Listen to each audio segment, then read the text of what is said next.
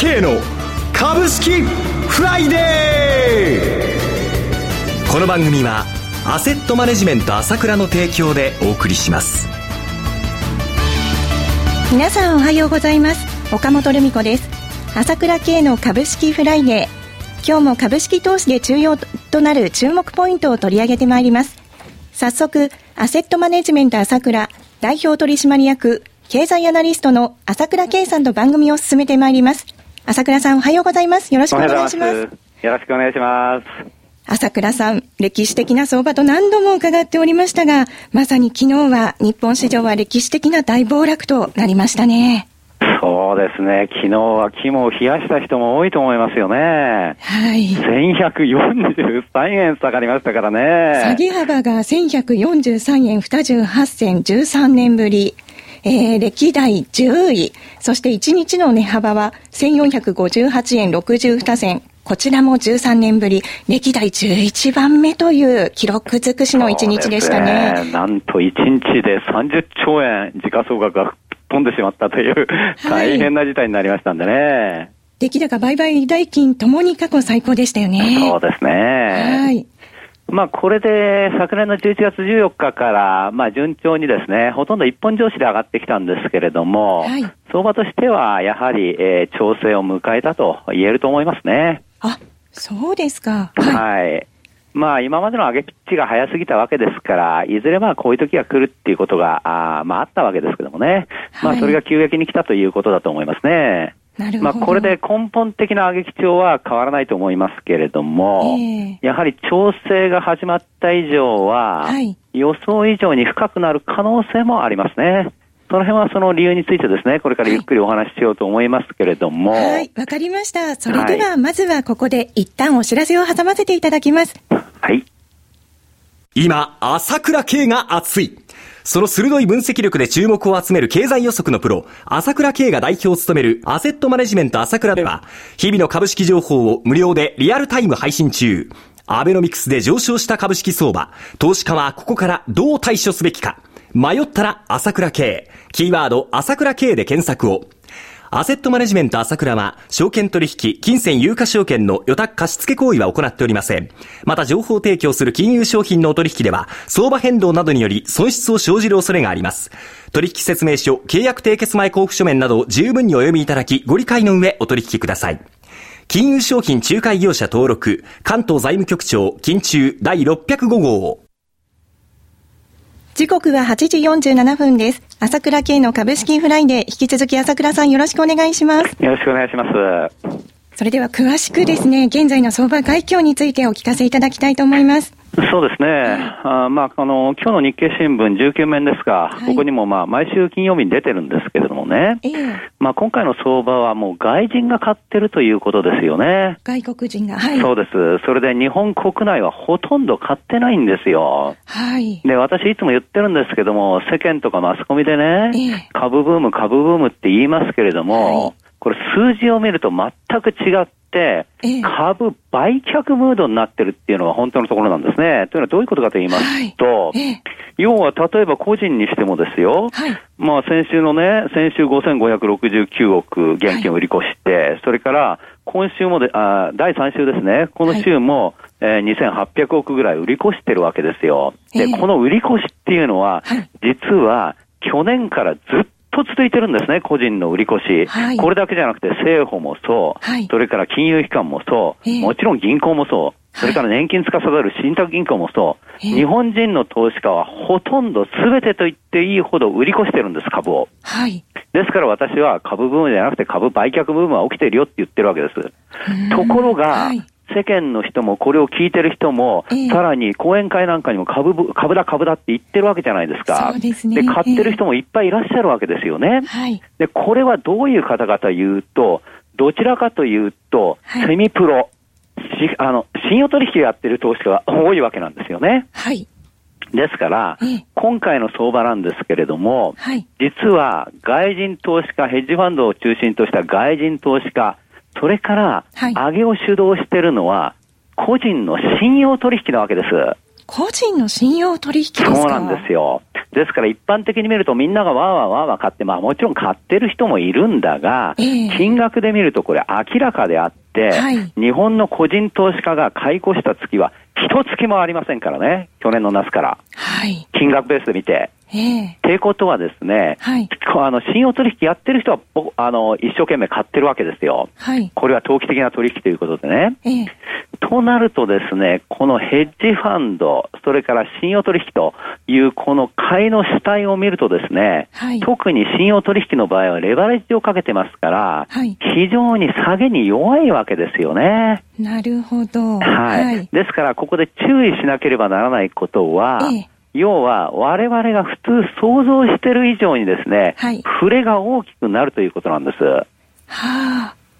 下げ幅も上げ幅もという。そういうことです。一般的に考えてこのぐらいで止まるんじゃないかなと思っても、止まらないケースもあります。はい。ね、そしてですね、えー、えー、ここの相場を主導してきたのは、えー、むしろ私はあの今回の本命はね、はい、そのインフレに強い銘柄ということで皆さんにお話ししました。はい、不動産流動化であり、不動産関連であり、含み資産であり、ノンバンク、えー、この辺がですね、はい、主導してきた。それからマザーズですね。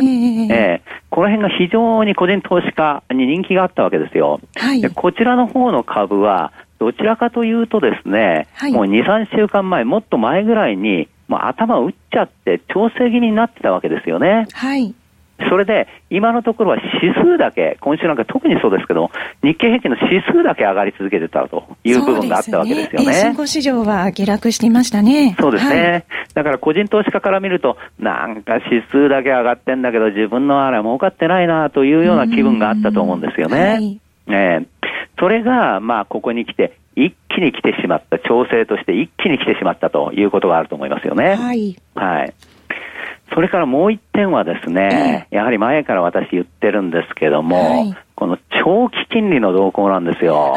昨日も朝寄り直後に1%まで上昇しましたね。これはですね、もう完全にね、これ誰が見ても明らかで、えー日銀が金利コントロールする力を失っているわけですよね。はい。はい。で、日銀はですね、はいえー、毎月7兆5000億のですね、はい、えー、まあこれは円を印刷して国債を買ってるわけだ。はい。これだけ買えばですね、えー、普通は国債の価格が上がる。はい。金利は低めに抑えられるのは当たり前じゃないですか。はい。例えばですよ、えー、今ね、株式市場はこれだけ買われていると。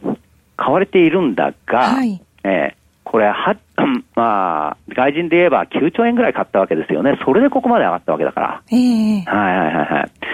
そうっていうことはね、えー、7兆5千億も毎月買ってるってことは、はい、株で言えば大暴騰するのが当たり前じゃないですか。そうですね。ええーはい、それが、えー、実は国債に関しては暴騰するどころか、金利が下がるどころか、どんどん急落している状態になってるわけですね。はい。えー、これは大問題だということなんですよ、ですから。なるほど。では、はい、このところを踏まえまして、CM の後について、詳しく投資方針について伺ってまいります。はい。株式投資に答えがある。株高だからといって必ず設けられる保証はない。だからこそ、プロの情報が欲しい。そんな時に、朝倉慶。経済予測のプロ、朝倉慶の情報は、アセットマネジメント朝倉のウェブサイトで、日々無料でリアルタイム配信中。迷ったら朝倉慶。キーワード、朝倉慶で検索を。アセットマネジメント朝倉は、証券取引、金銭有価証券の予託貸付行為は行っておりません。また、情報提供する金融商品のお取引では、相場変動などにより損失を生じる恐れがあります。取引説明書、契約締結前交付書面などを十分にお読みいただき、ご理解の上お取引ください。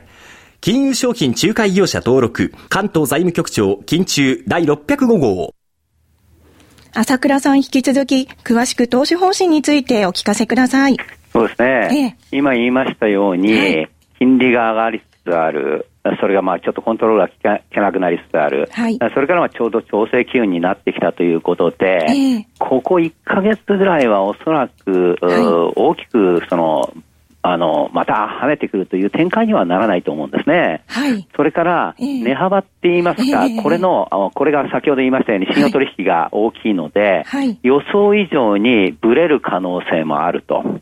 しかしながら基本的なことは大相場の中にある相場なので、上は相当大きいよということなんですね。はい。この辺の絡みが難しいわけです。そうだと思います。えー、はい。特に信用取引に絡むと非常にこの値幅に対してですね、えー、うまくやっていくというのが難しいわけですよね。はい。ですからその辺は、うまくって言いますかね、この、はい、まあ余裕を持ちながらね、えー、やっていくということが必要だと思います。はい。えー、それから、はい、私はですね、だから前言った話でね、はい、もう持つのは徹底的に持つっていうのはですね、はい、もう中核となる銘柄は徹底的にこれは保有する銘柄ということで、核は決めておくということですね。はい。えー、それは、これだけの大変動になるんですから、はい、対応できないという部分もね、えー、完璧に対応できないというのは、これは分かれることなんですよ。これだけダイナミックに動くわけですから、はい、その辺は、えー、あもう完璧にはできないんだなということは、もう思って、はい、そして、えー、その核となる銘柄は徹底的に保有すると。その中で、はい、自分の、まあ、信用でも何でもいいんですけれども、えー、余裕を持った部分で、こう、うまく、こう、泳いでいくというかね、そういう部分が必要かと思いますよね。なるほど。えー、そして、はい、これからですね、おそらく今言ったように、はい、えー、しばらくの間は非常に信用取引の関係があるので、はい、不透明になると思います、相場の方は。はい。えーですから、ここでやるんであれば、はい、まあ、しばらくは短期的にね、え売った買ったという、その、信用でやるんであれば、短期売買的なものにですね、はい、徹しておくべきだと思うんですね。なるほど。はいはいはいはい、はい。朝倉さん、あの、今後注目すべき経済指標などございますか？まあ、経済指標というよりはですね、経済指標という意味では、やはり金利の動向ですよね。ああ金利の動向、えー、一番気にかけなければなならないのは、長期金利がどうなるかということなんですよね。はい、で、これがあっという間に0.315から1%まで来たっていうのが今回の急落の一つ。それからもちろん FRB がですね、えー、いわゆる2%に、まあ、FRB の方のアメリカの金利の方を2%まで乗せてきてしまったということで、い。よいよ世界的にですね、はい、金利が、その、ここで先行している日米で金利が上がってきているということがポイントなんですね。はい、これは私はいずれ止まらなくなると思います。はい、その中で、行ったり来たり行ったり来たり、激しくしながらですね、はい、相場が上がっていくわけなんですよ。非常に債券から株へと動いていくわけです。はい。そこのリズムですね。わかりました。そろそろお時間が迫ってまいりました。今朝も朝倉さんどうもありがとうございました。私、朝倉慶が代表を務めますアセットマネジメント朝倉では SBI 証券の口座開設業務を行っています。週2回、無料で銘柄情報をお届けするサービスもありますので、どうぞホームページの方に訪れてみてください。それでは今日は週末金曜日、頑張っていきましょうこの番組は、アセットマネジメント朝倉の提供でお送りしました。最終的な投資判断は、皆様ご自身でなさってください。